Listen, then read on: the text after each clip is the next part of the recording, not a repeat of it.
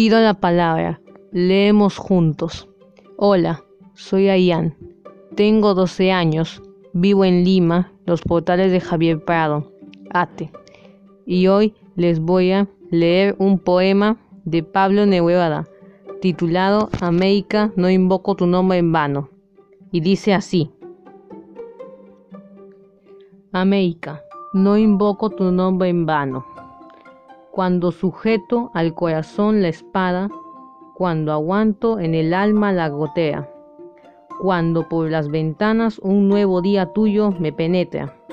Soy y estoy en la luz que me produce, vivo en la sombra que me determina, duermo y despierto en tu esencial aurora. Dulce como las uvas y terrible, conductor del azúcar y el castigo, empapado en esperma de tu especie, amamantado en sangre de tu herencia. Muchas gracias.